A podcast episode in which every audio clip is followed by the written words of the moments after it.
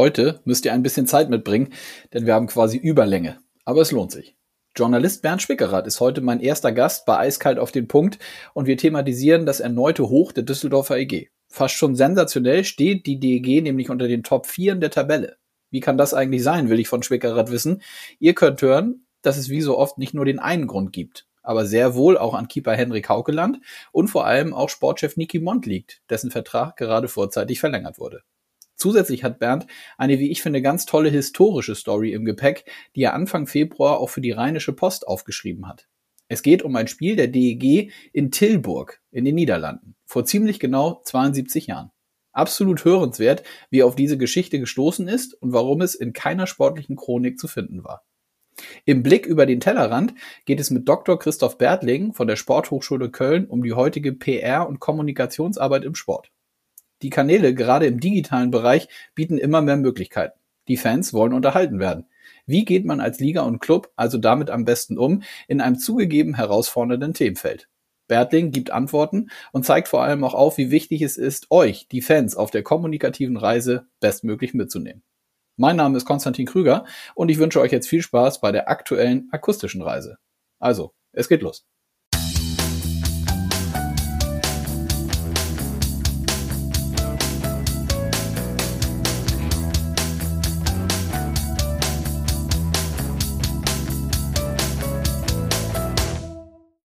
So, mit Schwung rein in den neuen Podcast. Ich freue mich drauf. Hallo Bernd Schwickerath. Hallo Konstantin Krüger. Grüß dich. Wie geht's dir? Ganz gut und selber? Ja, kann nicht klagen. Wir haben eben schon kurz, ich bin ja nicht so ein als gebürtiges Nordlicht, ich bin ja nicht so, Karneval kenne ich nicht so, aber haben wir eben schon kurz zugesprochen, dass die, die jäckische Jahreszeit ansteht. Aber wir wollen über Eishockey sprechen.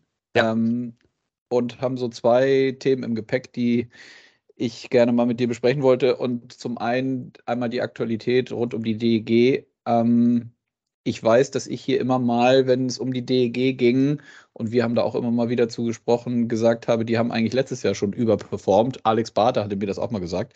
Mhm. Und ja, die spielen schon wieder so gut, ne? Äh, wie blickst du da aktuell auf die Truppe?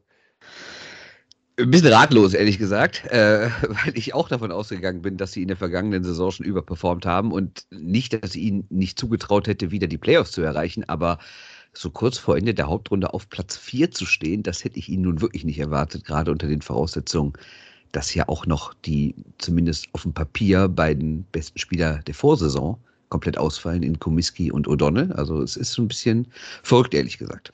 Mhm. Ja, du bist relativ nah dran. Gibt, es muss ja trotzdem die ein oder andere Erklärung dafür geben. Wie ist das dann eine Kombination aus mehreren Sachen? Vielleicht auch nochmal nachgefragt, welche Rolle nimmt ähm, der neue Trainer Roger Hansson da ein, der ja am Anfang auch erstmal ankommen musste. Ne? Also nicht nur sich akklimatisieren musste, sondern auch wenn man auf die Ergebnisse guckt. Das ging ja jetzt nicht direkt so super los.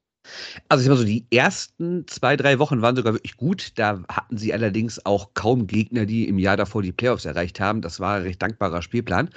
Dann kam allerdings eine Phase, da hat wenig funktioniert und ähm, ich weiß nicht, ob es an den aktuellen Zeiten liegt, aber da herrschte hier eine Stimmung, die war deutlich schlechter als wegen, während Niederlagenserien in den Vorjahren. Also es gab ja auch vergangene Saison noch unter Harold Kreis mal eine Phase von acht Niederlagen in Folge und da war die Stimmung aber deutlich besser, als sie es diesen Herbst war obwohl es da sogar nur vier Niederlagen in Folge gab, aber da herrschte hier wirklich eine Stimmung, dass ich dachte, äh, wo kommt das denn alles her? Also, also klar, man braucht nicht immer auf Internetkommentare so viel geben, aber da wie viel da Hanson raus und was macht der Mond denn da und die Mannschaft will nicht, das sind äh, die alle faul und so steigen wir ab und sowas und äh, jetzt ungefähr drei Monate später ist, äh, wird hier Deutscher Meister ist die DEG gesungen. Ne? Aber um mhm. auf deine Frage nochmal auf Hanson zurückzukommen, ja, klar hat er erstmal Zeit gebraucht, weil man darf zwei Faktoren nicht vergessen. Punkt eins ist, er hat halt jahrelang oder jahrzehntelang nichts mehr mit der DEL zu tun gehabt und musste, glaube ich, sich erst noch mal ein bisschen an die Liga gewöhnen.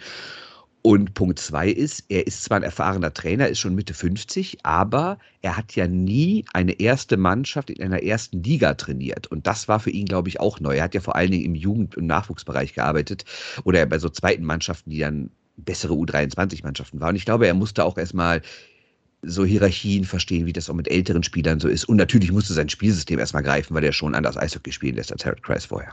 Mhm. Welche Rolle, also ich, wie gesagt, ich glaube, es sind dann immer so mehrere Mosaiksteinchen, die zueinander finden müssen, damit es läuft. Henrik Haukeland im Tor sicherlich eine der wichtigsten Personalien. Ja, mit Abstand die wichtigste Personalie. Also zumindest auf dem Eis das ist die wichtigste Personalie, weil äh, bei allem Lob für die vergangenen Wochen und Monate muss man auch sagen, dass die DEG jetzt, äh, das habe ich auch in einem Artikel geschrieben, der am Mittwoch in der Frankfurter Allgemeinen ist, äh, dass die DEG nun wirklich keine Mannschaft ist, die ihre Gegner jetzt ständig an die Wand spielt und irgendwie jedes Spiel mit vier Toren Abstand gewinnt. Ne? Also sehr oft gewinnen sie mit einem Tor. Ist ja auch die Mannschaft, die die meisten Punkte geholt haben bei Spielen, die mit einem Tor Unterschied ausgegangen sind. Ähm, Haukeland ist einfach der, der diese Mannschaft rettet. Sei es, dass er sie lange im Spiel hält, wenn sie eigentlich nicht viel macht, oder äh, sie führen früh und er bringt das über die Zeit. Also natürlich ist das keine One-Man-Show, das wäre jetzt auch übertrieben. Gibt noch viele andere Spieler. Aber Haukeland ist mit Abstand der Beste und ist der Grund, warum die DG so weit oben steht. Und wenn er auch nur normal halten würde, noch nicht mal so gut, wie er es tut, sondern einfach nur ganz durchschnittlich halten würde, wäre die DG wahrscheinlich drei, vier, fünf Plätze weiter unten in der Tabelle zu finden. Vierter hast du angesprochen. Sind die jetzt auf der Zielgeraden? Glaubst du denn, heute, wir zeichnen jetzt am Mittwochmorgen auf, heute Abend direktes Duell gegen Wolfsburg. Glaubst du, die können den Platz halten jetzt in den letzten Spieltagen vor den Playoffs?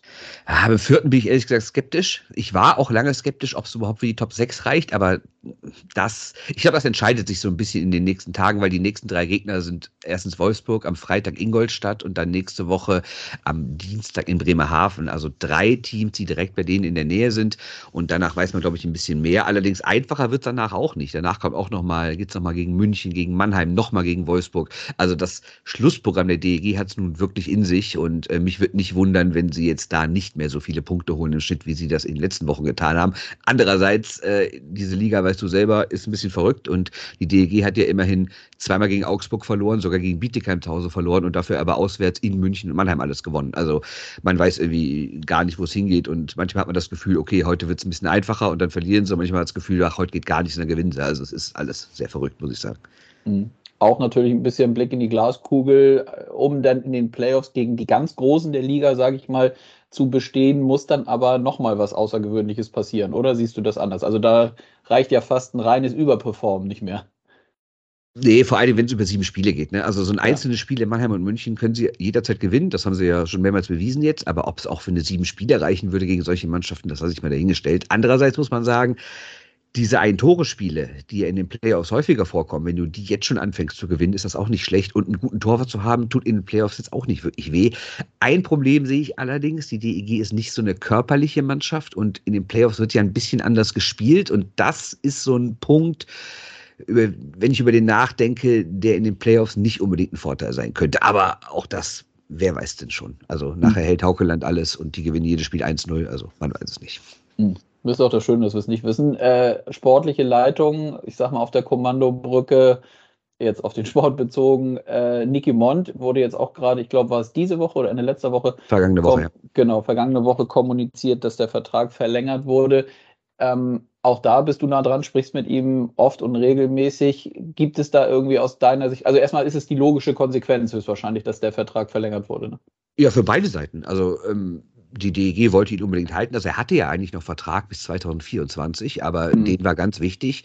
Äh, Geschäftsführer Harald Wirz war ganz wichtig, dass er das jetzt früh eintütet und jetzt wurde bis 27 verlängert, also nochmal drei Jahre obendrauf. Und wenn das alles so läuft, dann ist er schon mehr als ein Jahrzehnt Manager. Also das finde ich schon nicht wenig in der, in der Liga, wo auch relativ viel Fluktuation ist. Natürlich bei Trainern mehr als bei Sportdirektoren oder Managern. Aber ähm, finde ich schon beeindruckend, gerade weil es ja auch seine allererste Stelle ist als, als Manager. Und äh, ja, es läuft gut. Und ich finde, wenn man, wenn man über Hendrik Haukeland auf dem Eis spricht, muss man über Niki Mont daneben sprechen, weil was der seit Jahren da leistet, das ist schon aller Ehren wert. Also der holt jedes Jahr deutlich mehr aus dem Team raus, als er eigentlich vom Etat her müsste.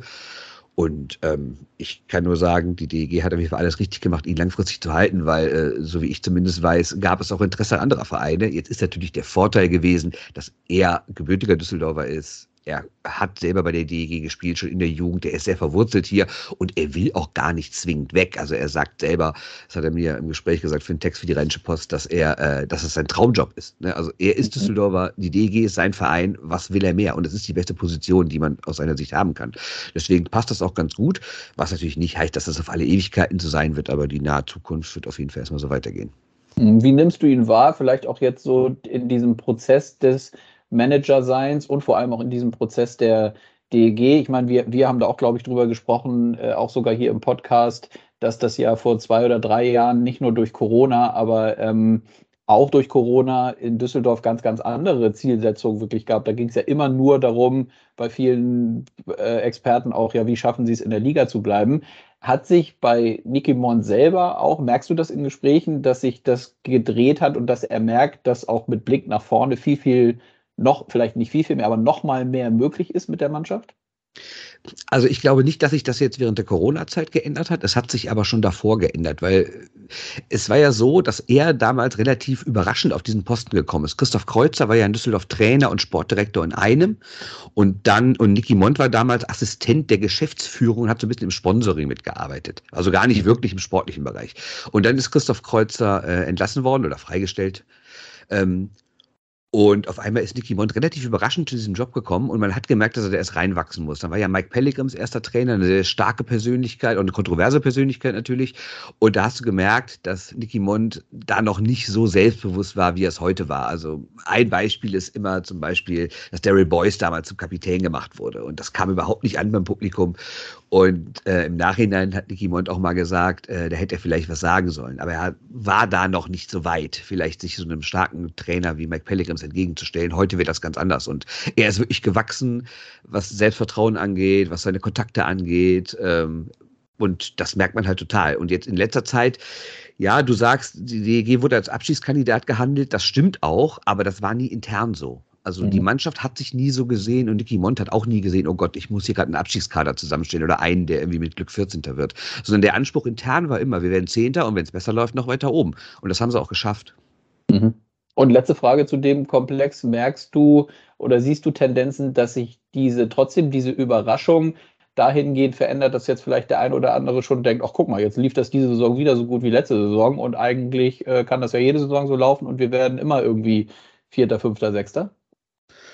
Ja klar, also gerade bei dem Verein, der natürlich seine Glanzzeiten nicht so lange her hat. Also ich meine, es gibt ja viele Leute im Stadion, oder im Umfeld der DEG, die haben noch die goldenen 90er miterlebt mit, mit den Meisterschaften. Und da sind die Ansprüche natürlich immer sehr schnell, sehr hoch.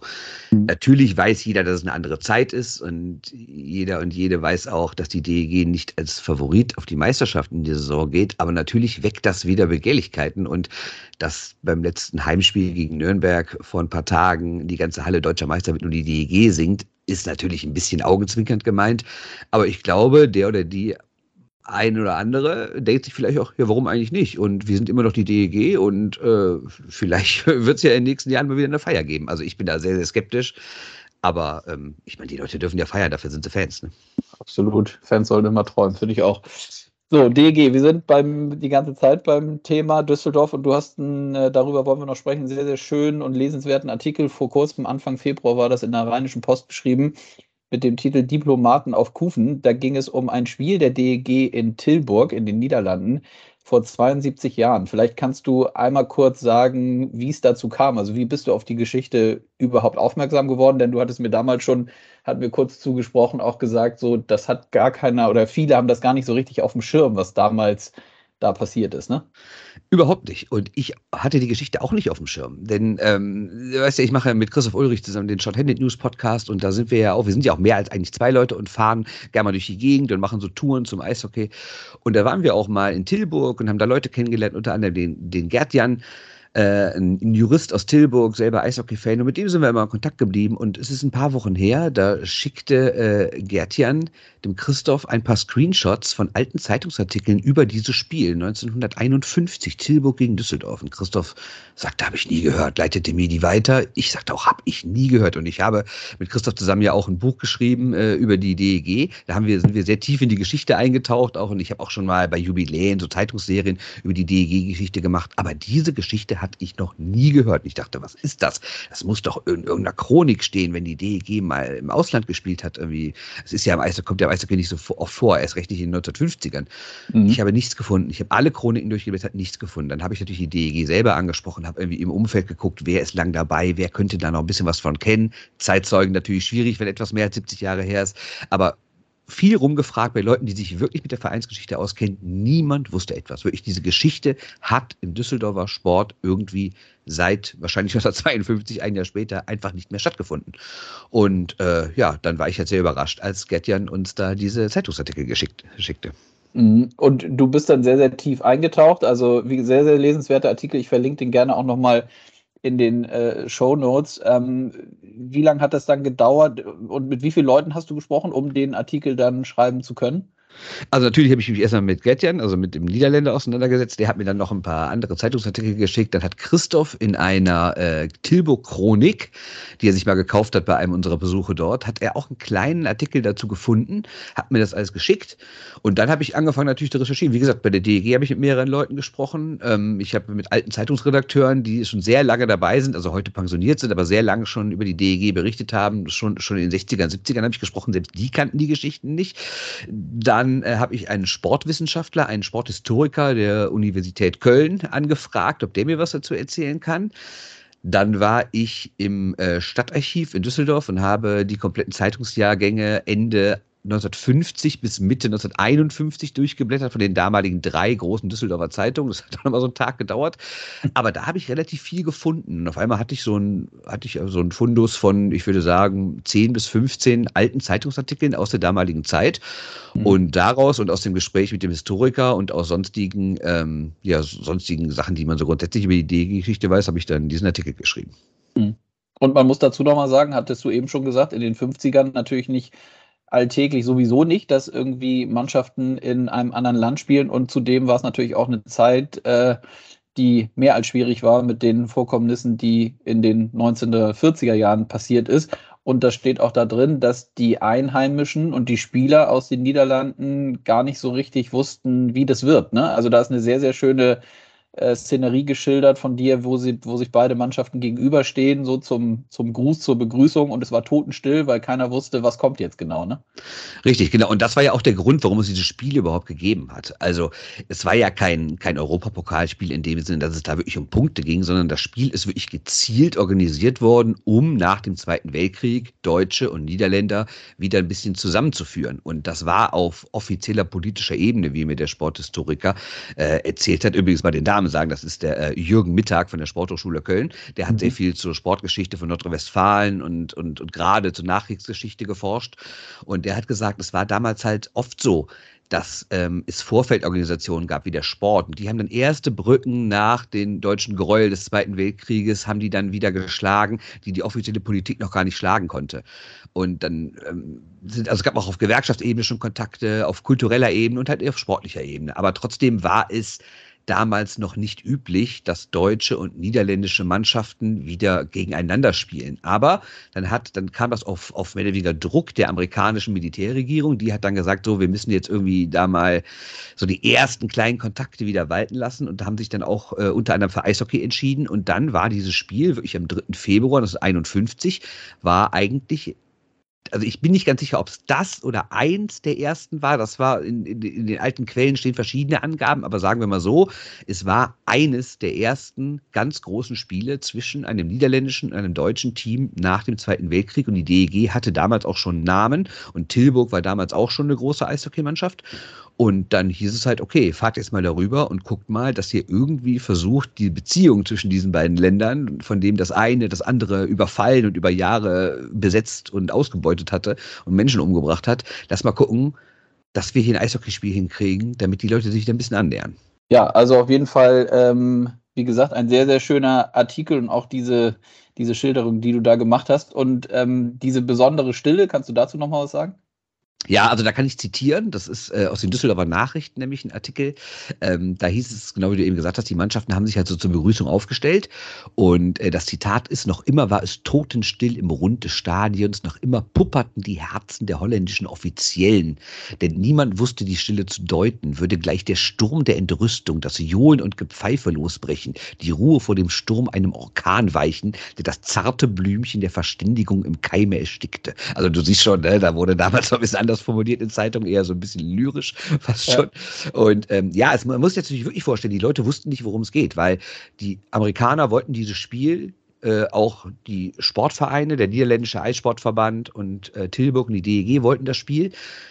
Aber man wusste nicht, wie reagiert das Publikum. Ich meine, ist ja auch klar, der Zweite Weltkrieg war gerade mal sechs Jahre vorbei und die Leute hatten natürlich diese ganzen Gräuel der Deutschen noch im Kopf und dann kommt da jetzt eine deutsche Mannschaft und dann soll man nett zu der sein. Also wie werden, wird das Publikum reagieren? Wird es anfangen, die auszupfeifen, zu beschimpfen oder was auch immer? Äh, aber so war es nicht, sondern ähm, das herrschte wohl wirklich, zumindest laut, laut dieser Zeitungsberichte, die ich gefunden habe, herrschte wirklich so eine gespenstige Stille und dann ist der DEG-Kapitän, Mannschaftskapitän Hillmann, wie es so schön in dem Artikel heißt, ist dann nach vorne gegangen, hat einen Blumenstrauß überreicht an den holländischen Mannschaftskapitän. Und auf einmal hat das Publikum angefangen zu klatschen und, und sich zu freuen. Und nach dem Motto, das war anscheinend, so wie man es im Nachhinein liest, war das so das Symbol, wir reichen euch die Hand und lasst uns doch wieder irgendwie gucken, dass wir es irgendwie zusammen hinkriegen. Und ähm, dann fing halt ein normales Eishockeyspiel an, was die DEG im Endeffekt recht deutlich gewonnen hat. Und ähm, die Mannschaft hat wohl auch äh, Riesenapplaus bekommen nach Ehrenrunde und alles. Und die beiden Mannschaften, also die Tilburger und die Düsseldorfer, haben noch zusammen gefeiert und sowas. Also im Endeffekt natürlich ein totaler Erfolg. Und äh, es gibt da auch so ein schönes, langes Grußwort, das lese ich jetzt nicht vor, aber äh, vom damaligen äh, Verbandspräsidenten, also ist auch in dem Artikel, könnt ihr in dem Artikel lesen, ähm, der dann wirklich sagt, wie wichtig das war und wie toll es doch war, dass die Düsseldorfer da hingekommen sind und wirklich die zusammen, diese beiden Sportvereine dafür sorgen, dass irgendwie so ein bisschen wieder Annäherung stattfindet, was das für ein erfolgreicher Tag war. Und es waren ja sogar äh, holländische ähm, Regierungsvertreter sind sogar angereist, weil die natürlich auch wissen wollten, was passiert da, wie reagiert das Publikum auf die Deutschen, was kann man vielleicht künftig machen. Und äh, ja, ist alles gut gegangen. Also so zumindest, wie man es aus den alten Zeitungsartikeln liest, war diese Reise wohl für alle Beteiligten voller Erfolg. Mhm. Ja, also wie gesagt, sehr, sehr schöne Geschichte, sehr schön aufgeschrieben, wie ich finde. Und ja, ein Paradebeispiel, wie eben Sport schon damals in solchen Zeiten irgendwie Brücken bauen kann. Das äh, kann man ja vielleicht auch nochmal mitnehmen. Ist in diesen Zeiten ja auch nicht gerade unwichtiger geworden. Ähm, letzte Frage dazu finde ich auch nochmal interessant. Ist das große Überzeugungsarbeit für dich gewesen, das der Rheinischen Post anzubieten? Oder haben die Kolleginnen und Kollegen gesagt, so, äh, Bernd, vielen Dank, die machen wir auf jeden Fall groß, die Geschichte? Das zweite. Also erstmal, ja. äh, historische Geschichten kommen eh immer gut an. Mhm. Ähm, Gerade auch so so etwas längere Geschichten, weil, also ich erlebe da ja immer, oder ich fange anders an. Es heißt ja immer, die Leute hätten noch eine, Auf, äh, eine Aufmerksamkeitsspanne von zehn Sekunden und so erlebe ich das ehrlich gesagt gar nicht. Also natürlich bei kleinen News ist das so, aber bei solchen Geschichten, die was Außergewöhnliches erzählen, da ist es ganz anders. Ich glaube, da können die Geschichten gar nicht lang genug sein, weil die, weil wenn die Leute sich interessieren, dann wollen sie auch möglichst viel wissen. Und ich habe das äh, dem, dem, dem Chef, dem Sportchef gesagt, es gäbe da diese Geschichte und der war Feuer und Flamme, der hat geschrieben, machen, machen, super, so viel Platz wie du willst und perfekt und machen wir gerne. Und nee, kam auch sehr gut an, ist auch, äh, ja, gab auch viel Lob, äh, also jetzt nicht für mich in der in dem Sinne, aber generell so für die Geschichte, dass, dass man sowas ausgegraben hat. Aber wie gesagt, es war einfach Glück, dass äh, der Gertjan den Christoph angerufen oder angetextet hat und Christoph hat es mir dann weitergeleitet und dann haben wir das gemacht. Ja. Ja, sehr gut. Und letzte Frage, Gerd-Jan, äh, kommt der denn mal nach Düsseldorf, guckt ihr zusammen hier Eishockey, oder? Der war auch schon häufiger da, ja, ja. Also okay. Also sind immer, immer mal wieder Leute aus Tilburg da, weil die spielen ja bekanntlich in der dritten Liga mit und manchmal äh, passt das so, dass die ein Spiel im Westen haben. Also, also ich glaube, die Saison war es sogar mal so, da haben die irgendwo im Westen gespielt, äh, und so ein 20 Uhr Spiel und die DEG hat nachmittags gespielt, da waren so zwei Fanbusse aus Tilburg, dann da und haben vorher das DEG-Spiel angeguckt. Also das ist äh, immer, ja, also Niederländer äh, sind häufiger mal bei der DEG. Also es gibt ja auch wirklich Fans aus Niederlanden und Belgien, die zu DEG kommen regelmäßig, jetzt auch unabhängig von Tilburg. Mhm. Äh, aber äh, es kam natürlich jetzt schon letztens äh, unter Leuten, die einen Artikel gelesen haben, so die Idee auf, naja, in drei Jahren, ist das 75 Jahre her, sollten DEG und Tilburg nicht ein Revival-Spiel machen. Ne? Das wär, ja, das habe ich Wäre vielleicht auch eine schöne Sache. Ne? Absolut. Aber dafür bist du ja vielleicht auch da, kannst du ja dran erinnern, die Kolleginnen und Kollegen. ja, das können die selber machen, aber ich werde darüber berichten. Alles klar. Bernd, vielen, vielen Dank. Aktualität und Historie von der DEG fand ich sehr spannend. Äh, Freue mich, wenn wir uns bald wieder hören. Ja, gleichfalls. Vielen Dank für die Bis Einladung. Dann. Ciao, ciao. Ciao. Eiskalt auf den Punkt. Der Blick über den Tellerrand. So, ich sehe, meine rote Lampe leuchtet. Das heißt, wir sind auf Aufnahme. Es ist Zeit für einen neuen DL-Podcast. Ähm, ich freue mich sehr drauf, denn heute geht es ein bisschen abseits des äh, tagesaktuellen Eishockey-Geschehens um viel Kommunikation, PR-Arbeit und sage Hallo, Dr. Christoph Berlig. Hallo, Herr Kröger, vielen Dank für die Einladung. Sehr gerne, vielen Dank für Ihre Zeit. Ich erwische Sie an der Universität in Köln, richtig? Das ist richtig. Gerade hier ins Büro geschneit. Es ist äh, so, dass wir gerade vorlesungsfreie Zeit haben und äh, jetzt wieder mehr Forschung ansteht. Und genau, ich bin gerade an der, an der Sporthochschule. Dann lassen Sie uns auch damit mal einsteigen für die Hörerinnen und Hörer. Das heißt, Sie ähm, vermitteln den Damen und Herren, den jungen Damen und Herren, wie lange jetzt äh, an der Sporthochschule schon rund um Sportwissenschaft und Sportkommunikation die relevanten Themen? Wie lange schon? Das ist eine fiese Frage, aber es ist tatsächlich, glaube ich, schon 20 Jahre. Mhm. Und das Interessante dabei ist, ähm, dass es immer wieder die gleichen Intentionen seitens der Sportstudierenden gibt, sich mit Kommunikation auseinanderzusetzen. Aber dass es ähm, auch so ist, dass diese Kommunikationsräume und was sich alles mit der Digitalisierung und KI getan hat, ein so großer Raum geworden ist, ähm, dass es immer spannend bleibt und äh, wir immer mehr Herausforderungen haben. Also sehr spannend, auch wenn es 20 Jahre schon sind. Mhm. Und vor den 20 Jahren haben Sie selber als Sportjournalist gearbeitet, richtig?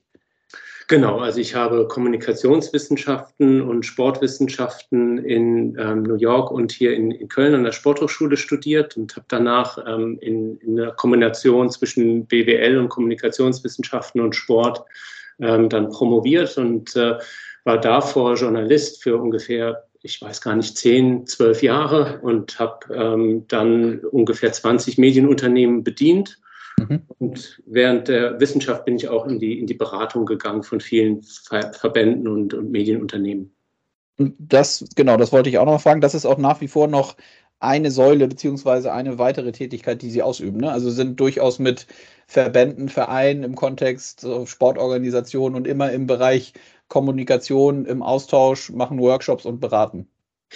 Ja, ähm, es ist tatsächlich so, dass man merkt, dass der Bedarf immer größer wird, weil Kommunikation stärker kontrolliert werden muss, weil jeder sehr effektiv und effizient kommunizieren möchte. Und das Spannendste ist höchstwahrscheinlich seit der Jahrtausendwende, dass sehr viele Verbände, Ligen und so weiter, vor allem auch die großen, ähm, sich vertikal integriert haben, soll bedeuten, dass sie ähm, einfach selber Medienunternehmen geworden sind und deshalb eben mediale, kommunikative äh, Beratung dann teilweise auch benötigen. Hm. Ja, spannend. Alles, ich, wir haben eben schon, ich hatte eben schon zu Ihnen gesagt, das ist natürlich auch mich interessiert, das natürlich brennt, weil es äh, mein täglich Brot ist und, äh, und ich und wir uns da auch immer ligaseitig natürlich weiterentwickeln wollen, aus meiner Sicht relativ viel auch machen und versucht haben. Ähm, aber daher die Frage, weil Sie es eben angesprochen haben und ich es auch noch aus meiner Zeit von früher kenne, als ich im Fußball gearbeitet habe, wo es noch ein bisschen anders damals war und man sich selber noch nicht so, wie Sie eben gesagt haben, so als ja, eine Art Medienhaus oder, oder auch Content-Produzent, wie man ja auch sagen könnte, verstanden hat, sondern eher noch so klassische Medienarbeit und eher so die externen Medien bedient hat und darauf den Fokus hatte. Wie wichtig ist denn das heutzutage, dass alle Organisationen, sei es ein Verband, sei es eine Liga, sei es aber auch die Clubs, einfach äh, verstehen, dass es äh, eben aus meiner Sicht aber Sie können gerne auch was anderes sagen, dass es nicht mehr anders geht, dass man sich eben so versteht, dass man die Priorität hat, aus sich heraus die Geschichten, die Stories, die relevanten Themen zu produzieren. Äh, ich bin ähm, komplett bei Ihnen, weil ich auch tatsächlich denke, es ist so, gerade wenn man jetzt nicht wie Fußball oder in Amerika mit American Football andauernd im Rampenlicht steht und äh, letztendlich erstmal die ganz große Aufmerksamkeit nicht hat, dann bedeutet es erstmal, dass der Journalismus so geprägt ist, dass ein Journalist äh, wie ein Scheinwerfer immer mal wieder tatsächlich etwas beleuchtet und vielleicht sogar etwas Negatives beleuchtet, weil irgendetwas Negatives vorgefallen ist. Das heißt, aus einer PR-Sicht ist es natürlich erst einmal zwar Aufmerksamkeit, die ich bekomme über den Journalismus, aber sie ist natürlich auch gelenkt über den Journalismus, also aus einer PR-Sichtweise dann heraus. Und zweitens ist es keine kontinuierliche Berichterstattung, die man höchstwahrscheinlich gar nicht eben auch machen, äh, machen würde, ähm, aus einer journalistischen Logik heraus. Und deshalb ist es wichtig, gerade wenn die Kommunikationsräume größer geworden sind, wenn wir durch Digitalisierung die Möglichkeit haben, tatsächlich selber herzustellen und die Kosten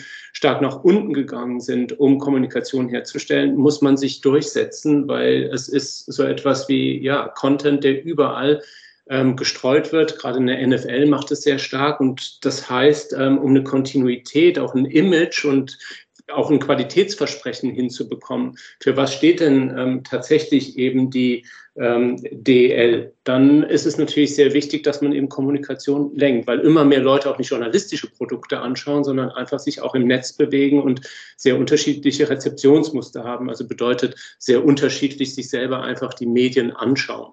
Mhm. Ja, spannend. Und wo würden Sie sagen, mit Ihrem durchaus ja fundierten Blick auch in anderen Sportarten, gar nicht nur König Fußball, sondern ja auch in anderen Sportarten, wo steht der deutsche Sport mitsamt den Strukturen da aktuell so? Das ist schwierig, weil der, weil der deutsche Sport sehr unterschiedlich tatsächlich ist. Ich denke, ähm, dass der deutsche Sport sehr stark daran arbeiten muss, sich zu internationalisieren. Also da würde ich sagen, das gilt tatsächlich für alle Sportarten. Ähm, er begreift aber zunehmend, dass es wichtig ist, Content Marketing zu betreiben und ähm, dann tatsächlich eben auch Content reinzusetzen ähm, und auch selber zu produzieren. Allerdings ist es so, dass man auch immer wieder merkt, dass das Produzieren funktioniert, aber es ist noch so ein bisschen aus dem Bauch heraus. Es ist wenig gesteuert und hat wenig mit einer Image, ähm, mit einem Image zu tun, das man zusammensetzen muss. Da ist sicherlich Fußball hier in Deutschland äh, viel weiter, also auf der, auf der Ebene ähm, von den Dachverbänden. Und ich glaube, da kommt es auch tatsächlich drauf an, wie kontrolliere ich das, wie kann ich Reichweiten herstellen und für was stehen diese Reichweiten überhaupt. Manchmal ist es einfach nur so ein Reichweitenfetischismus, ähm, mhm. der aber nicht besonders gut ist. Aber es kommt immer auf die Sportart selber drauf an. Also ich denke mal, Eishockey ähm, steht tatsächlich gut da. Also ich, alles, was ich jetzt hier tatsächlich eben sehe, was an Content äh, produziert wird, ähm, ist tatsächlich einfach eine, eine, eine sehr gute Ausgangsbasis, die man sich höchstwahrscheinlich, das werden Sie besser wissen als ich, ähm, sehr, sehr stark erarbeitet hat. Und diese Arbeit, die merkt man dann eben auch. Mhm. Ja, danke. Also wir geben uns auf jeden Fall Mühe, aber sind eben halt, ich würde auch durchaus dann selbstkritisch sagen, sind natürlich noch lange nicht da, wo wir hinkommen können und auch wollen, sowohl als Liga, aber dann auch in, im Verbund mit unseren Medienpartnern, mit den Clubs, äh, um eben halt, so wie Sie sagen, da auch nochmal stärker Reichweiten zu generieren und aber auch die richtigen Reichweiten. Was mich interessiert, was glaube ich auch immer, was man merkt, so im Operativen, wo man oft in der Tat so kleine Stockfehler macht. Wie schafft man es denn, dass man nicht mehr aus dem Bauch heraus gewisse Sachen kommunikativ angeht und dann auch in, in Produktion von Content, sei es Bewegtbild oder Grafiken oder Text, eben ausspielt. Ich könnte mir vorstellen, wenn Sie sagen, der Fußball ist da ein Stück weiter, geht es in die Richtung, dass man öfters Umfragen macht, dass man die Fans stärker mit reinnimmt, dass man mit denen interagiert, was die wirklich haben wollen? Oder in welche Richtung geht das? Es geht auch in diese Richtung rein, aber ich glaube, was tatsächlich das Problem gerade ist bei Sportarten, die um Reichweiten tatsächlich immer wieder ähm, kämpfen müssen, dass man im Operativen tatsächlich untergeht. Also das heißt, man muss so viel operativ arbeiten, dass man eigentlich auf die entscheidende Ebene nicht kommt. Nicht, weil man einfach nicht die richtigen Gedanken hat, sondern weil man die Zeit nicht dazu hat, dass man einfach eine Strategie entwickelt. Einfach eine sehr klare Kommunikationsstrategie. Das ist eigentlich das, was wir auch relativ häufig machen machen, dass ähm, jemand dann eben sagt, okay, wir sind operativ stark, aber wo führt es denn tatsächlich hin? Also die Ziele sind gar nicht so ganz klar definiert.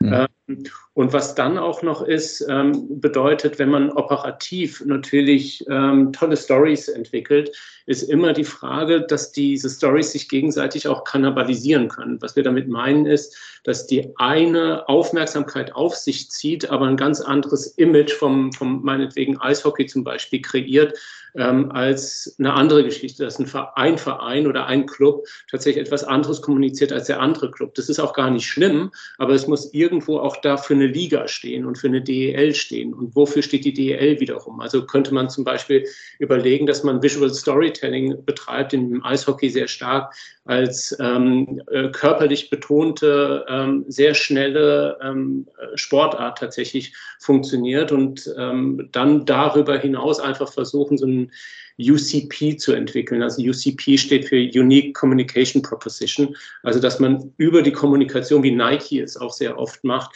tatsächlich einfach die Besonderheit herausschält. Aber diese Besonderheit herauszuschälen und dann zu leben in dem Content selber, das ist die Besonderheit. Also die strategische Ebene und dann sicherlich eben genau das, was Sie gesagt haben, sich eben auch im Controlling immer wieder abzuholen ähm, ob das, was man kommuniziert, auch tatsächlich so ankommt. Das sind dann Wahrnehmungsstudien, Rezeptionsstudien, Studien, in denen man dann einfach sagt, wenn ich eine Veränderung habe, ähm, wie wirkt sie denn tatsächlich? Weil ähm, ich kann mich noch erinnern, dass wir irgendwann mal ein, ein Eishockeyspiel uns angeschaut haben und äh, da waren wahnsinnig viele Kameras aufgebaut und das war auch sehr, sehr beeindruckend. Aber es stellte sich dann zunehmend heraus, dass man vielleicht gar nicht so viele Kameras braucht, sondern dass man weniger Kameras braucht, weil dann das Spiel vielleicht auch besser verstanden wird und eine andere visuelle Ästhetik entstehen kann. Das sind einfach alles so Controlling-Systeme, ähm, die man einsetzen kann, um dann tatsächlich ein Qualitätsversprechen zu leben und zu kontrollieren. Mhm. Und wie schafft man es aus Ihrer Sicht? Dieses Operative ist in der Tat, glaube ich, für viele Organisationen oder Sportarten, und da kann ich ja für unsere dann auch sprechen, also das ist, glaube ich, eine der Kernherausforderungen, dass man eben auch personell nicht so stark aufgestellt ist, wie es vielleicht in anderen Bereichen ist. Erste Frage dahingehend, wie schafft man es, dass man trotzdem, trotzdem Operativen, was wirklich viel ist, eben sich die Zeit zu nehmen und die Zweite Frage ist, wie oft muss man sowas dann tun? Sich einmal das große Ganze, das Zielbild, eine, vielleicht auch irgendwie einen Fünfjahresplan oder so vorzunehmen, wo man, wo man hin will. Frage geht dahingehend, weil das kann man ja auch nicht jedes Jahr machen, ne? Ja, also ich, ich glaube, dass man erstmal in seinem, in, in seinem Kopf ein Umdenken braucht, dass man einfach sagt, ja, man hat keine Zeit für eine Strategie, verstehe ich schon. Mhm. Ähm, aber letztendlich ist es so, wenn ich eine sehr gute Strategie habe, dann bedeutet das ja, dass ich nur noch den Content brauche, der auf die Strategie auch einzahlt. Also das heißt, in einem zweiten Schritt ähm, ist es so, dass der erste Schritt, in dem ich mehr Arbeit habe, durch den zweiten Schritt operativ dann auch weniger anfällt. Also haben wir immer wieder gesehen, wenn wir Dachverbände beraten haben, dass sie zuerst sich sehr schwer getan haben, einen Strategie-Workshop äh, Workshop zu machen, aber danach war relativ klar, dass zum Beispiel gesagt worden ist, man muss zum Beispiel Themenschwerpunkte setzen und die kann man eben auch leben. Ähm, und damit war ihnen plötzlich klar, dass sie bis zu 20, 30 Prozent an Content auch einsparen konnten. Also eine gute gute Strategie bedeutet eigentlich, dass ich in der Operative auch eine Entlastung habe und auch weiß, wo ich die Entlastung reinsetzen kann. Also von daher ist es, glaube ich, so dieses im Mindset erstmal klar, für sich zu machen. Eine Strategie ist eigentlich nicht mehr Arbeit. Klar, im ersten äh, Schritt ist sie das, aber in einem zweiten, dritten, vierten Schritt ist sie dann eben auch weniger Arbeit und sorgt auch dafür, dass ich zielgerichteter kommunizieren kann, weil darum geht es ja bei der PR, dass ich zielgerichtet versuche, eine Zielgruppe tatsächlich eben auch mit meinem Produkt äh, zu überzeugen und, und zu bedienen. Ähm, inwieweit man das dann umsetzen kann, äh, ich glaube, dass es wichtig ist, dass man zumindest eine Art von Controlling in, in einem Jahr hat. Also das heißt, ähm, dass man, wenn man eine Strategie gesetzt hat, dass man nach einem Jahr tatsächlich nochmal hinsetzt und sagt, habe ich das und was sind denn meine KPIs, also meine ähm, Key äh, Performance äh, Indicators? Also kann ich es tatsächlich messen? Das ist auch ein großes Problem, das immer ist, dass Leute eine Strategie entwickeln, aber eigentlich nicht klar machen, wie kann ich den Erfolg messen und wie kann ich ihn tatsächlich auch so messen, dass er, ähm, dass er tatsächlich eben auch verlässlich ist. Wenn man das hat, würde ich sagen, dass man nach fünf Jahren eigentlich gar keine wahnsinnig großen Kontrollen mehr braucht, sondern dann läuft das System. Das System muss erstmal aufgesetzt werden, einmal kontrolliert werden, vielleicht justiert werden und dann lebt sich das ja in der, in, im Unternehmen eben auch ein. Und je kleiner das Unternehmen vielleicht auch ist oder auch die, das Team ist, desto stärker kann ich ja auch dieses Leben in das Team auch mit reinbringen. Was vielleicht noch wichtig ist, ähm, vielleicht rede ich jetzt gerade zu viel, aber vielleicht. Nein, tun Sie nicht, alles gut. Okay, also vielleicht als, als eine weitere Sache ähm, ist, wenn, wenn man nur operativ tatsächlich agiert, hat man vielleicht Mitarbeiter, die sehr, sehr gut sind. Ähm, also da gibt es auch sehr viel Kreativität und äh, das, das Operative finde ich immer sehr begeisternd, also die ganzen Ideen. Aber sobald der Mitarbeiter geht, habe ich eigentlich nichts, auf das ich wiederum aufsetzen kann. Also ich brauche letztendlich auch etwas, ein Strategiepapier dahinter, dass jemand relativ schnell die Möglichkeit hat, sich einzuleben in das System. Ansonsten geht mit den Menschen oder mit dem Mitarbeiter, falls er weggeht, tatsächlich auch die Idee und dann tatsächlich auch alles weg. Und das ist einfach, glaube ich, das Aufsetzen einer gewissen Struktur, die wichtig ist. Hm. Würden Sie so weit gehen und sagen, dass in so einem Strategieprozess man, wenn man jetzt auf unsere Sportart wieder guckt, auch schon Meinungen von Fans, von Anhängern mit einfließen lassen sollte? Ähm, ja und nein. Also ich glaube, dass, ähm, dass es darauf ankommt, ähm, dass man ja eine Strategie auch umsetzen muss. Also das heißt, wenn man erstmal eine sehr gute ähm, Grundbasis hat und weiß, was die Fans haben möchten, ähm, kann man natürlich sie auch in einem ersten Workshop auch mit reinnehmen und äh, kann eben versuchen, ähm, noch ein besseres Gefühl zu bekommen. Auf der ganz oberen Strategieebene würde ich sie aber nicht mit reinnehmen, sondern ich würde sie tatsächlich als eine wichtige Quelle mit reinnehmen, dass man die Möglichkeit hat, eben zu erfahren, was möchte die Basis. Und man ist immer wieder erstaunt. Wir nennen das so, sogenannte Fokusgruppen. Also das heißt, dass wir zum Beispiel neue Storytelling-Ansätze ähm, sind ent entwickelt worden und die sind dann im Innovation Lab und äh, die sollen dann äh, letztendlich ähm, sollen die Fans sich diese anschauen und dann merkt man sehr oft, dass Fans sehr traditionell sind und konservativ sind ähm, und dass man, dass man dann einfach nicht so innovativ vorgehen kann. Also das heißt, diese Messmechanismen und das Abholen von Kreativität und auch Verständnis, das dann in die Basis reingeht, ist dann, glaube ich, später auch wichtig, erstens die richtigen Strategien zu finden, die zur Zielgruppe passen, aber zweitens auch eine Akzeptanz zu entwickeln. Dafür auf der obersten Ebene muss es aber dann gesetzt werden. Also bedeutet man, wenn man sich dann einmal entschieden hat für seine Strategie und dementsprechend dann auch für äh, Storytelling-Formate, äh, die man dann ausspielt, sollte man dann schon auch den zumindest äh, langen Atem haben und nicht sofort wegknicken und das wieder einrollen, wenn die ersten kommen und sagen, das finden sie jetzt nicht so gut. Genau, und um das aber auch zu verhindern, wäre ich komplett bei Ihnen, was Sie vorhin, vorhin gesagt haben, dass man Fans tatsächlich auch einbinden kann, um sich für die Strategie letztendlich eben auch eine Art von Akzeptanz und Verständnis erstmal zu holen. Weil es wird sicherlich sein, dass manche Fans dann irgendwie auch sagen, ja, das ist eine Strategie, die kommt von oben und die wollten wir überhaupt gar nicht. Und dann kann man durchaus antworten und sagen, nein, wir haben auch eingebunden und viele Fans wollen das auch so.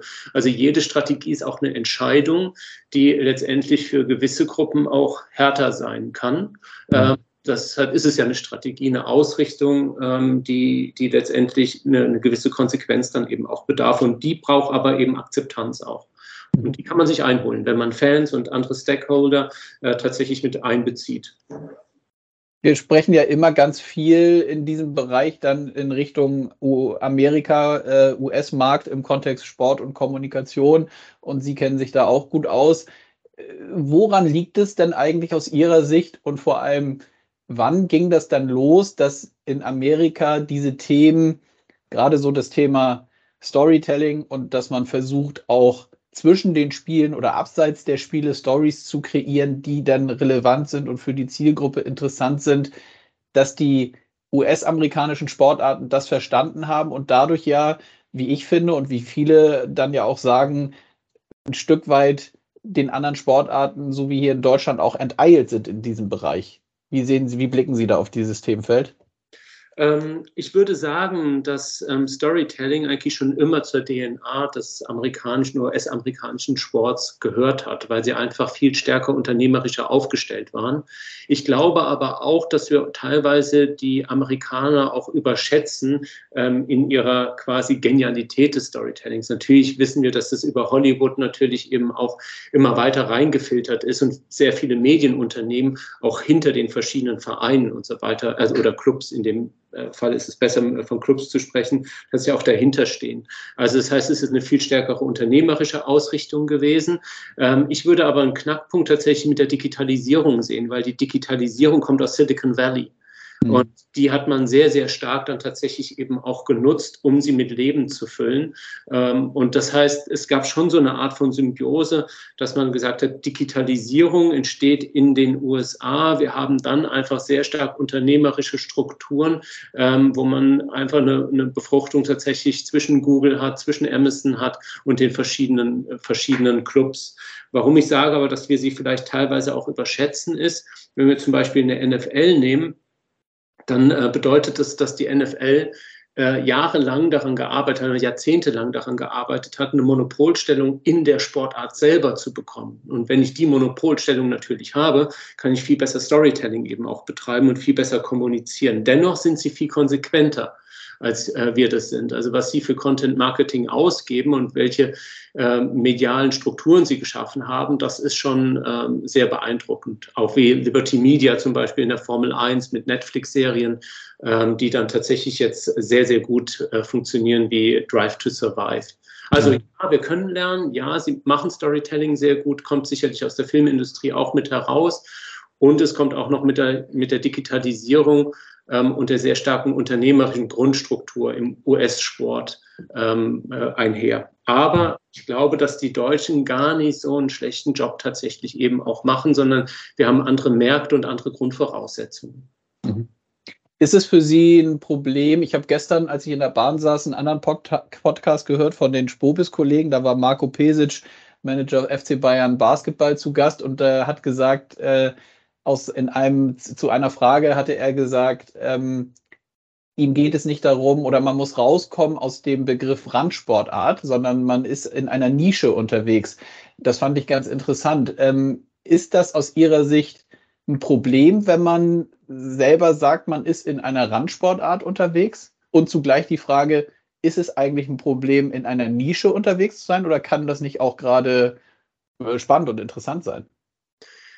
Ich glaube, dass die Begrifflichkeit gar nicht so wichtig ist, wie Pesic jetzt ähm, hier sagt. Ich glaube, dass die Grundattitüde eine wichtige ist. Also das heißt, wenn man, wenn man sagt, dass man eine Randsportart ist, dann muss es, oder, oder auch Nischensportart meinetwegen, ähm, mhm. dann muss es ja erstmal gar nichts Schlechtes sein, sondern man muss, wenn man von der Strategie spricht, sich dessen bewusst sein und man muss sich einfach insofern bewusst sein, wo möchte ich auch hin. Also das heißt, es gibt oftmals diesen Reflex, dass man eben sagt, es ist eine Randsportart gegen gegenüber Fußball, nehmen wir einfach mal Fußball weg, mhm. haben wir ja nur noch Randsportarten in, in, in, dem Sinne. Ne? Also das heißt also, der Markt, der interessant ist, ist eigentlich, wenn wir Fußball erstmal wegnehmen und sagen, sie sind außer Kon Konkurrenz, ähm, was dann passiert. Also es geht dann tatsächlich eben um Aufmerksamkeitsökonomie, also das heißt die Aufmerksamkeit für sich zu gewinnen. Viele Sportarten, ähm, nehmen wir mal zum Beispiel Hockey, hätten ein relativ großes Problem, wenn sie nach der, nachdem sie die Weltmeisterschaft gewonnen haben, jetzt tatsächlich ähm, Mitglieder hätten, die über, was weiß ich, das Zehnfache dann tatsächlich eben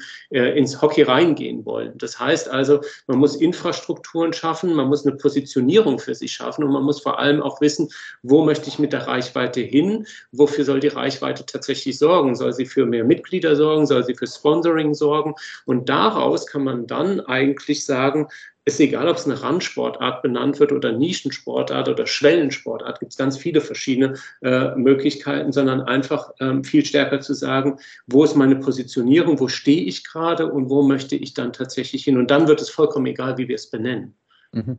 Nochmal kurz zurück auf diesen äh, US-amerikanischen Punkt und gerade das Thema NFL, was ja jetzt hier in Deutschland auch nochmal viel, viel stärker äh, gepusht wird und, und sehr, sehr populär ist kann man sich da, können andere Sportarten sich bei dem, bei der Produktausgestaltung und damit meine ich auch dieser Verknappung, denn die spielen ja viel, viel seltener als jetzt zum Beispiel andere Sportarten und andere Ligen.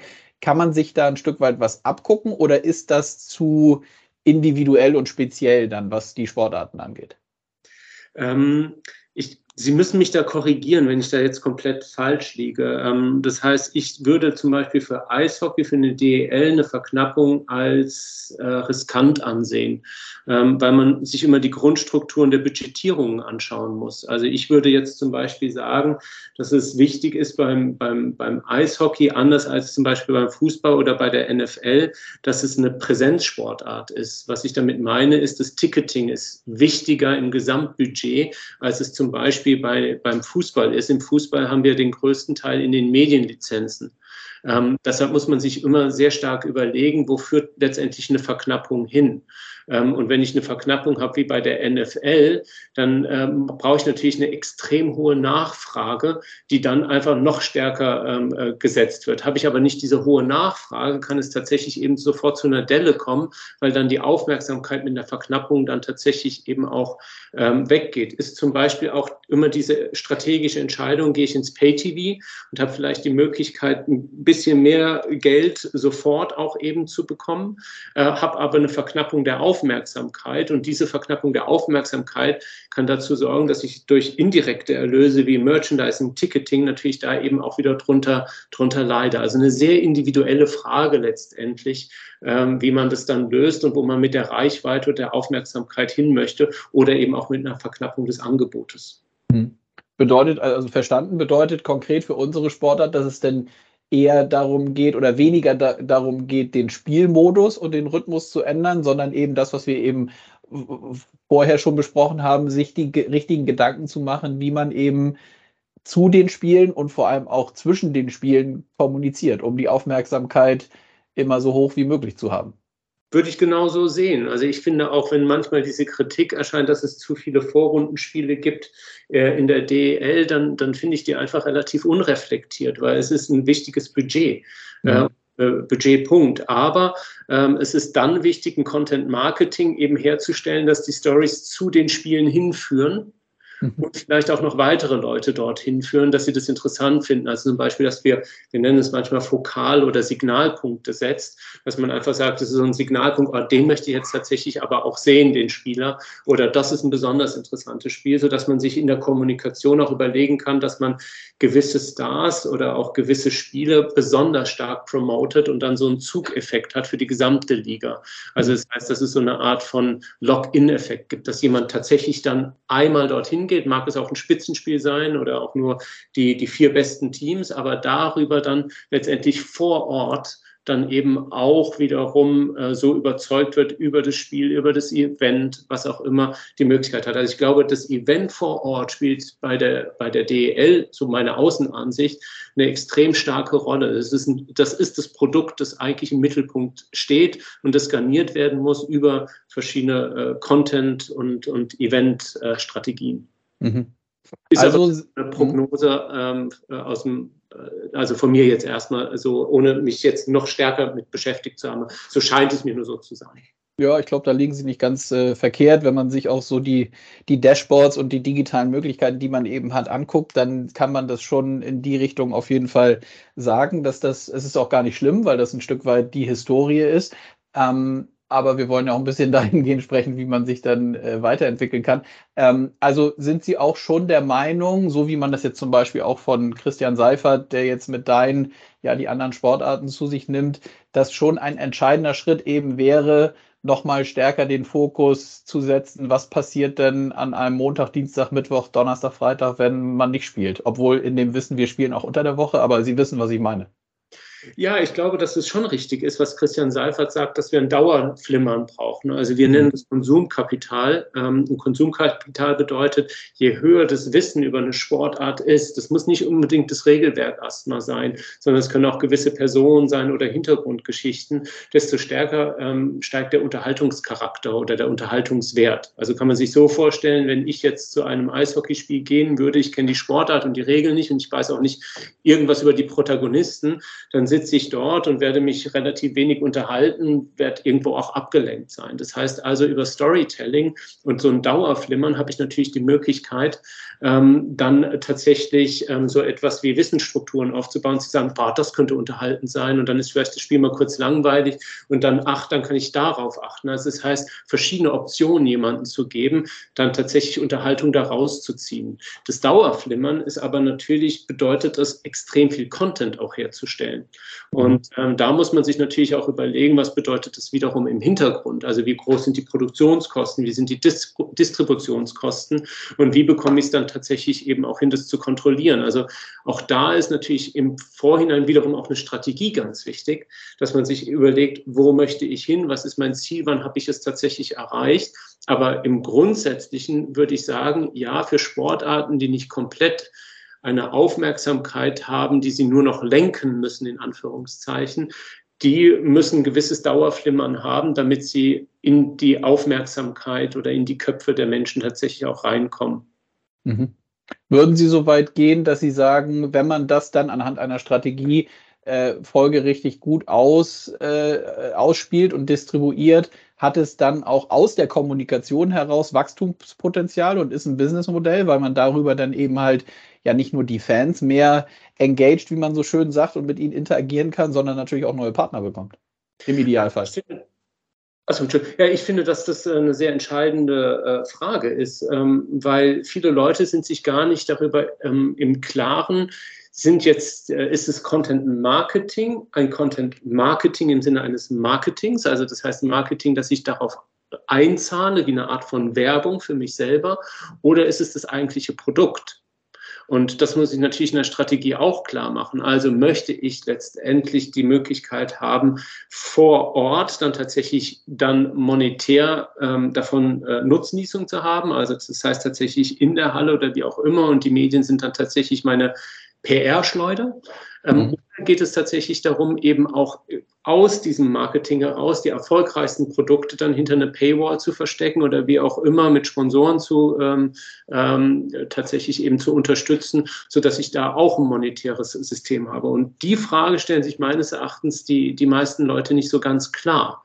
Also das heißt, was sind Formate, von denen ich profitieren möchte, monetär, und was sind einfach Marketing- oder Zubringerformate? Die NFL macht es sehr konsequent, indem sie dann über zehn Jahre immer wieder ausprobiert verschiedene Formate und plötzlich macht sie mit einem Knall, setzt sie alle Formate zusammen und setzt sie dann eben zum Beispiel auf den E-Sports-Markt drauf und profitiert dann eben monetär davon, aber davor war es ein Marketingkonzept. Auch das ist wichtig, sich zu überlegen natürlich.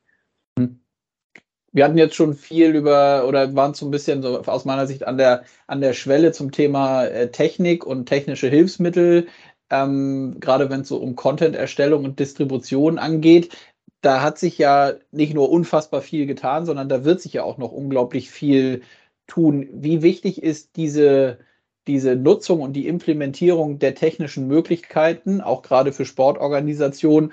Und auch wenn es wieder eine schwierige Frage ist, wo, wo steht man da so aus Ihrer Sicht? Also ist man dem schon so offen gegenüber, wie man sein könnte, sein müsste? Denn auch das ist ja letztlich ein Punkt, zu überlegen, nehme ich mir zwei, drei Leute, die das machen, oder nehme ich mir ein oder zwei, die mit Hilfe von diesen technischen Hilfsmitteln das dann vielleicht viel, viel, viel besser machen können? Das ist die Frage, die wir ähm, in der neuen Institution Ökonomik immer als Make-or-Buy-Decision ähm, bezeichnen. Also das heißt, ähm, setze ich selber meine, meine Medien auf, habe ich selber die Technologie, ähm, dann sprechen wir von so einer Art vertikalen Integration, was damit äh, ähm, also um es runterzubrechen, bedeutet es, wenn ich alles integriert habe, von der Technik her bis hin zur Ausbringung der Distribution, habe ich natürlich eine viel bessere Möglichkeit, das Produkt zu kontrollieren. Also das mhm. heißt, auch ein Image durchsetzen zu können. Bedeutet aber, dass es natürlich enorm hohe Kosten erst einmal sind.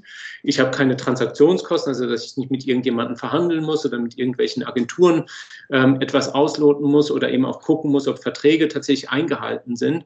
Ähm, das heißt also bei einer Make-Decision, ähm, wie es die ganz Großen tatsächlich haben, das IOC hat das, die FIFA hat das und so weiter, ähm, da bedeutet es tatsächlich, dass man sagt, ähm, man möchte das Image viel stärker kontrollieren und diese Möglichkeiten eben haben, die gesamte Kommunikation unter Kontrolle zu haben.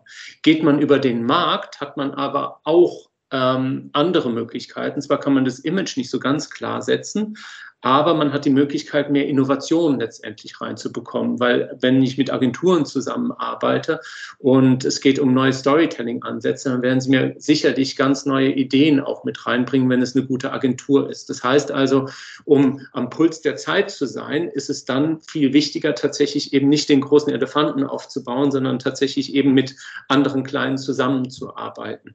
Also mhm. auch hier würde man jetzt zum Beispiel ähm, Nehmen wir mal zum Beispiel jetzt wieder die DEL, wenn sie sagen würde, okay, unsere Storytelling-Ansätze sind alle sehr gut, wir wissen genau, wo wir hinwollen, dass man dann natürlich stärker vertikal integriert. Also das heißt, versucht dann tatsächlich möglichst viel in-house zu produzieren, wobei, die, wobei es ja auch so ist, dass die Technik günstiger wird ähm, Qualität lässt sich besser herstellen. Wir haben über iCloud-Systeme ähm, auch die Möglichkeit, viel stärker einfach die Distributionskanäle zu bedienen und einfach auch mehr Daten und Storytelling-Ansätze eben ähm, rüberzubringen. Ähm, also wenn man eben sagt, dass man das alles hat, dann macht es mehr Sinn, stärker einfach in-house zu produzieren. Wenn man aber sagt, man braucht jetzt Input, man braucht mehr Innovation, man möchte stärker austesten, was sind tatsächlich die Geschichten, man braucht diese Kreativität ähm, und man muss noch eine gewisse Flexibilität haben, dann würde man eher eben in die Buy-Decision gehen, also mit Agenturen und Netzwerken zusammenarbeiten. Und was ist aus Ihrer Sicht so, dass, äh, wenn wir jetzt im Sportbereich sind, dass, äh, wenn, und auf dieses Jahr vielleicht oder 2023, 2024 gucken, ist es KI, was so den Sportkommunikations- und gerade auch Content-Bereich und dann auch wieder immer äh, im Kontext mit den Fans natürlich gedacht, ist es das aus Ihrer Sicht, was ein Stück weit ja, ich will nicht sagen revolutionieren kann, aber was die Möglichkeit gibt, da extreme Schritte nach vorne zu machen? Oder ist es was anderes? Ich glaube, ähm, auch wenn ich mich so ein bisschen höchstwahrscheinlich jetzt ähm, wiederhole, ähm, kommt es wieder auf die Strategie drauf an. Also KI kann auch extrem dämlich sein. Also mhm. indem es zum Beispiel so ist, dass ge gewisse KI-Programme äh, wissen zum Beispiel überhaupt gar nicht, äh, wer der aktuelle Trainer beim FC Köln ist, erst FC Köln ist zum Beispiel. Das heißt, weil sie einfach auf Datenbestände zurückgreifen, die einfach noch zwei, drei oder vier Jahre alt sind, also die die neuesten Bestände nicht mit reingenommen haben. Ähm, das heißt also, eine KI ähm, kommt immer darauf an, wo ich sie einsetze, für was ich sie einsetze. Also habe ich zum Beispiel äh, direkte Near-Life-Clips, ähm, kann das natürlich durchaus sinnvoll sein, weil dann Leute vielleicht nochmal über TikTok dann ähm, meinetwegen noch reingezogen werden äh, mhm. und sagen, jetzt wird es gerade spannend oder so. Also solche Sachen sind durchaus interessant, aber es kommt immer darauf an, wiederum, was möchte ich? Wie kann ich einen Audience Flow vielleicht herstellen? Also ich finde die, die Maßnahmen bei der DL, die ich gesehen habe, ähm, die sind alle sehr beeindruckend. Was ich jetzt allerdings nicht weiß, ist, inwieweit eben die Zuschauer von dem einen Programm ins andere Programm reingehen und inwieweit sie dann oder von TikTok dann zum Podcast gehen oder wo auch immer sie hingehen. Ähm, das heißt, da kommt es auch immer wieder auf diese Strategie an. Also was möchte ich? KI kann helfen, ähm, in der Produktion kann es helfen, ähm, es kann auch helfen noch in der Distribution, aber letztendlich ist sie auch noch ziemlich teuer und auch noch störungsanfällig. Also ich würde jetzt sagen, so in den nächsten drei, vier, fünf Jahren wird es kommen, aber in vielen Bereichen ist es ja auch eine Algorithmenberechnung, die im Hintergrund auch läuft. Also was man unter KI versteht, wenn man sagt, es ist eine Algorithmenberechnung, dann haben wir sie ja auch teilweise schon. Aber eine gute KI kann nur funktionieren mit einer klaren Strategie, weil ich muss sie ja füttern mit dem, was sie machen soll. Ja, verstanden. Ähm, ein Punkt, den ich gerne definitiv noch mit Ihnen besprechen möchte, weil sich, glaube ich, und das merkt man schon anhand unseres Gespräches, viele Jobprofile ja im Bereich Presse, Kommunikation, Social Media auch ein Stück weit verschoben haben, ähm, weil man eben ganz andere, wie man so schön sagt, Skills heutzutage irgendwie braucht, um das dann letztlich auch umzusetzen, worüber wir gesprochen haben, immer dann abgeleitet von der Strategie. Wie wichtig ist denn nach wie vor für grundsätzlich alle Sportarten diese klassische Presse- und Medienarbeit? Hm. Ähm, schwierig. Also ich glaube erstmal, dass sie nicht ersetzbar ist. Ähm, ich beleuchte es jetzt vielleicht mal aus zwei Perspektiven heraus, also die rein unternehmerische und vielleicht auch die gesellschaftliche Perspektive. Die unternehmerische Perspektive, also wenn ich tatsächlich profitieren möchte, ist natürlich, wenn ich als DEL irgendetwas über die DEL sage, dann ist der Verdacht schon relativ groß, dass das nicht kritisch sein wird, so in Anführungszeichen. Mhm. Äh, bedeutet also, dass ein gewisses Misstrauen gegenüber PR, die sichtbar ist, immer natürlich auch vorherrscht. Wenn ich das über den Journalismus ausspiele, und äh, eine sehr gute Beziehung einfach auch zu den, zu den Journalisten ähm, habe, dann bedeutet es wiederum, dass andere für mich sprechen. Also das ist so der, der, der Ursprung der PR und der ersten PR-Bücher hat eigentlich diesen Punkt auch schon sehr klar gemacht, was andere über dich sprechen ähm, dann wird dir mehr geglaubt. Also ich glaube, deshalb ist schon mal alleine der Journalismus aus einer unternehmerischen Sicht sehr wichtig, ähm, aber gleichzeitig natürlich eben auch eigene PR-Produkte herstellen zu können. Also das heißt, das journalistische Handwerk, also tatsächlich Beiträge zu produzieren, ähm, Social-Media-Beiträge zu produzieren und so weiter, gehört genauso dazu. Also es reicht nicht mehr eine klassische Pressearbeit zu machen und zu gucken, was die Journalisten machen, sondern letztendlich auch das journalistische Handwerk selber zu können. Hat übrigens auch damit zu tun, dass Journalisten sehr oft auch Beiträge direkt auch übernehmen. Mhm. Je stärker ich das natürlich bedienen kann, desto mehr Möglichkeiten habe ich auch. Hat auch etwas mit einer Deökonomisierung zu tun, dass viele ähm, Journalisten tatsächlich eben auch darauf angewiesen sind, gewissen Content eben auch zu integrieren, der nicht zu teuer ist. Das war mhm. jetzt die unternehmerische Perspektive. Die gesellschaftliche Perspektive ist, glaube ich, dass man natürlich auch als eine, eine Liga in der gesellschaftlichen Verantwortung letztendlich steht.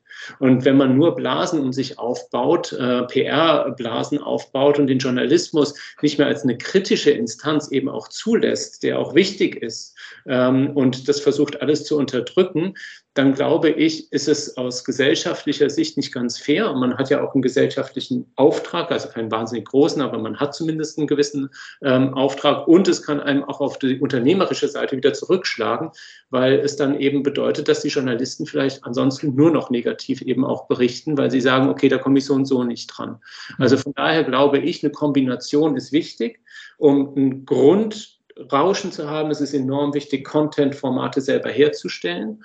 Und wenn es, ähm, aber es ist auch wichtig, ähm, letztendlich mit Journalisten zu kooperieren und ihnen auch die Möglichkeit zu geben, wenn es etwas Negatives zu berichten gibt, zumindest fair negativ darüber zu berichten, dass es dann sich nicht übersteigert. Mhm. Spannend. Also das eine tun, ohne das andere zu lassen, um es mal ganz, ganz, ganz, ganz runterzubrechen. So kann man es ähm, kurz sagen, aber ich bin Akademiker, ich bekomme es nie kurz auf den Punkt. Ja, das war aber auch viel interessanter, wie Sie es gesagt haben. Ähm, und das bedeutet natürlich auch, was ich auch nochmal wichtig finde, wenn es dann gerade mal nicht so läuft, aus welchen Gründen auch immer, oder man vielleicht auch einfach mal falsche Entscheidungen getroffen hat, die mediale Kritik gilt es dann auszuhalten. Ja, ich denke, dass das ganz wichtig ist, weil man muss sich, und das sehe ich tatsächlich im Sport mit dieser Verschiebung, die ich um die Jahrtausendwende vorhin beschrieben habe, dass einfach viele Leute aufgrund oder auch viele Verbände ähm, und, und Ligen ähm, aufgrund dessen, dass sie selber eben bestimmen können und Medienmanagement betreiben können, überhaupt gar nicht mehr den Wert des Journalismus letztendlich sehen. Und ich denke, da gilt es tatsächlich eben auch nochmal zu sagen, es ist ein gesellschaftlicher Wert, es ist die einzige Instanz, die uns eben auch nochmal beleuchten kann, was passiert denn in Verbänden. Und ähm, zum Beispiel sexualisierte Gewalt im Sport hat ganz stark was mit, mit journalistischer Aufdeckung zu tun, äh, die wir jetzt gerade ähm, stark haben. Also das heißt, ich glaube, es muss ein Grundrespekt gegenüber dem Journalismus da sein. Ähm, und ähm, da muss man auch dran arbeiten, dass man sich nicht weil man einfach immer mehr selber herstellen kann, in so eine eitle Position begibt und einfach sagt, ja, der Journalismus, den brauchen wir ja gar nicht mehr. Ja, ähm, dann wird der Journalismus vielleicht sogar eben dann sagen, okay, also wenn ich jetzt die Chance habe, tatsächlich eben ähm, Negatives zu beleuchten, dann tue ich das mal richtig ausgiebig. Also auch aus unternehmerischer, aber auch gesellschaftlicher Sicht macht es total Sinn, die klassische ähm, Pressearbeit weiter zu pflegen. Mhm. Äh, abschließende Frage, wie verfolgen Sie dann ähm, Sportberichterstattung? Ist das auch so eine Mixtur aus digital und wenn es die Zeit zulässt, dann gerne mal entweder unter der Woche oder am Wochenende eine Tageszeitung, wo denn der Sportbereich und die, die Sportberichterstattung nochmal anders behandelt wird? Ich bin Junkie, also das heißt, äh, es ist tatsächlich so, ähm, ich kann mich auch zu Hause immer ganz gut rausreden. Also wenn ich dann zu viel Sport gucke, dass ich dann einfach eben auch sagen kann, jetzt mache ich es aber beruflich, ich muss das gucken. Ähm, bei mir ist es so, dass ich sehr viele verschiedene Perspektiven immer einnehme und das macht es dann einfach für mich spannend. Also einerseits bin ich totaler Sportfan. Also ich schaue mir einfach wahnsinnig gerne ähm, auch Eishockeyspiele an. Also das heißt, ähm, aber genauso Fußball, äh, NFL und so weiter. Und ich switche dann aber eben auch im Kopf um, indem ich dann sage, okay, wie sind die medialen Strukturen, wie sind die Kamerasysteme, hätte man das nicht anders aufnehmen können, wie ist das Visual Storytelling? Und da, dadurch, dass ich so viele verschiedene Ansätze habe, schaue ich mir tatsächlich auch alles an. Mhm. Ähm, ein bisschen weniger tatsächlich die Printmedien, weil da fehlt mir so ein bisschen der, der, der Gehalt mittlerweile, wo ich sage, wo ist die Werthaltigkeit, wenn ich die Sachen mir tatsächlich schon angeschaut habe. Gibt aber auch da sehr gute Formate, wo man sagt, okay, die bringen es auch gut auf den Punkt. Aber wenn, dann finde ich, ist Sport lebt über seine Visualität ähm, und die wird immer, immer stärker in den Vordergrund gestellt. Ist auch wichtig in der Strategie, das nochmal zu verstehen, dass der Sport eigentlich ein visuelles Produkt ist, ein ästhetisches Produkt, das auch in seiner Ästhetik in den Vordergrund geschoben werden kann. Ähm, ohne die Printkollegen irgendwie abzuqualifizieren, sondern einfach nur aus, aus meiner Sicht heraus ähm, schaue ich mir tatsächlich den Sport lieber an, und gerade bei Eishockey schaue ich mir lieber an, weil ich dann diese Dynamik, äh, diese Körperbetontheit auch mitbekomme. Und äh, das macht ja einfach den Sport aus. Wahnsinnig schnell, wahnsinnig interessant. Ja.